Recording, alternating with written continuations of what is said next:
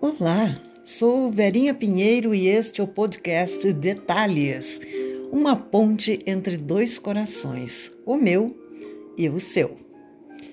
Você consegue resistir às tentações? Difícil, não é mesmo? O mundo oferece inúmeras oportunidades de fazer a gente sair da trilha. Mas está aí uma coisa que precisa ser feita: resistir às tentações que estão à espreita capazes de fazer a gente fugir da boa pessoa que se deve ser. Há diversos tipos de tentações, e dentre elas está se deixar levar pela vaidade, pelo orgulho e pela incapacidade de perdoar. Vamos pensar sobre isso agora no detalhes, sobre tentações.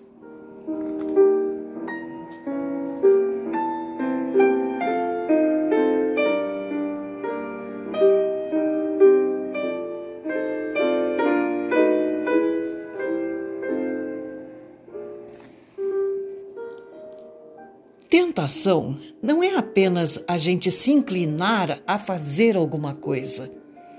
Difere de tentativa, ato que nos faz pôr em prática uma ideia ou executar um projeto, e que tanto pode dar certo como restar frustrada.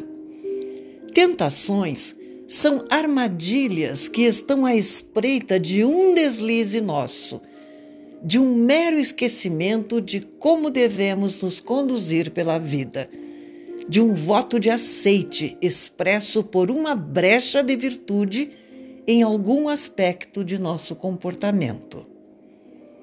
Somos tentados a odiar o mundo e todas as pessoas quando nos sentimos vilipendiados por confiar em alguém a traição de quem acreditávamos merecedor de nossa melhor confiança, fere profundamente os nossos sentimentos.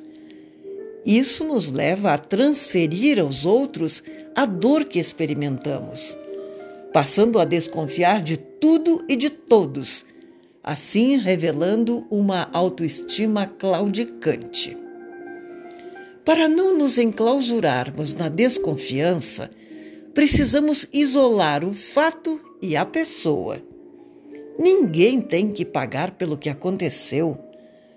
Fatos têm a virtude de terem o invólucro de determinado tempo e espaço.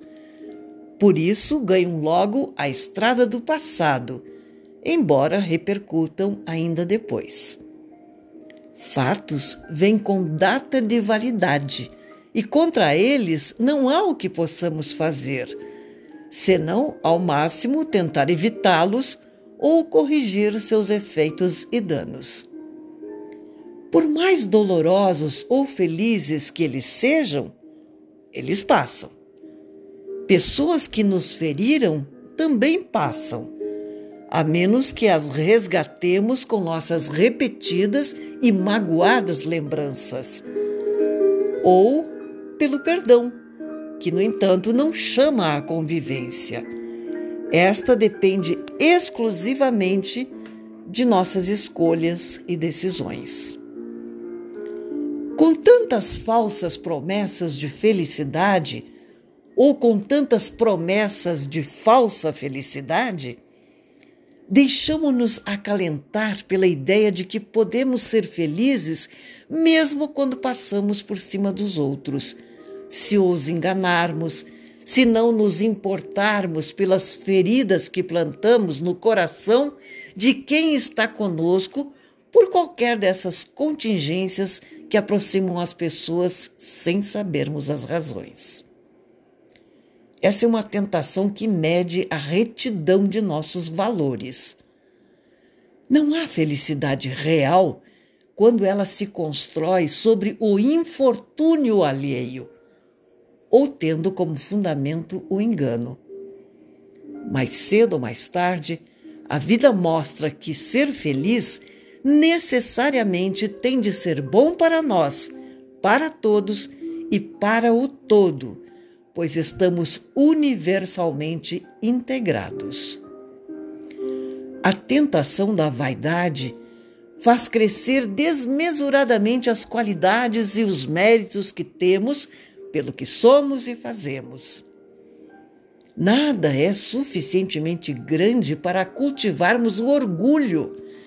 E todas as realizações proveitosas devem incentivar o aperfeiçoamento da humildade. Se nos envaidecemos, a arrogância se achega e derrota todos os feitos, que perdem importância quando o ego se levanta e pede aplausos. Mesmo que ninguém veja, a consciência percebe. E ainda que desdenhemos a consciência, o universo tem suas leis e faz com que elas se cumpram a despeito de nosso querer.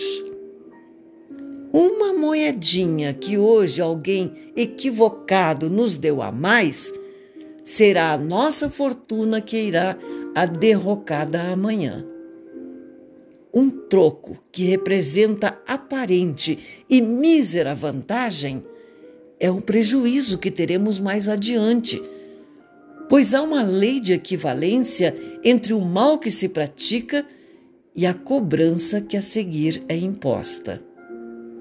Ninguém escapa da lei do retorno.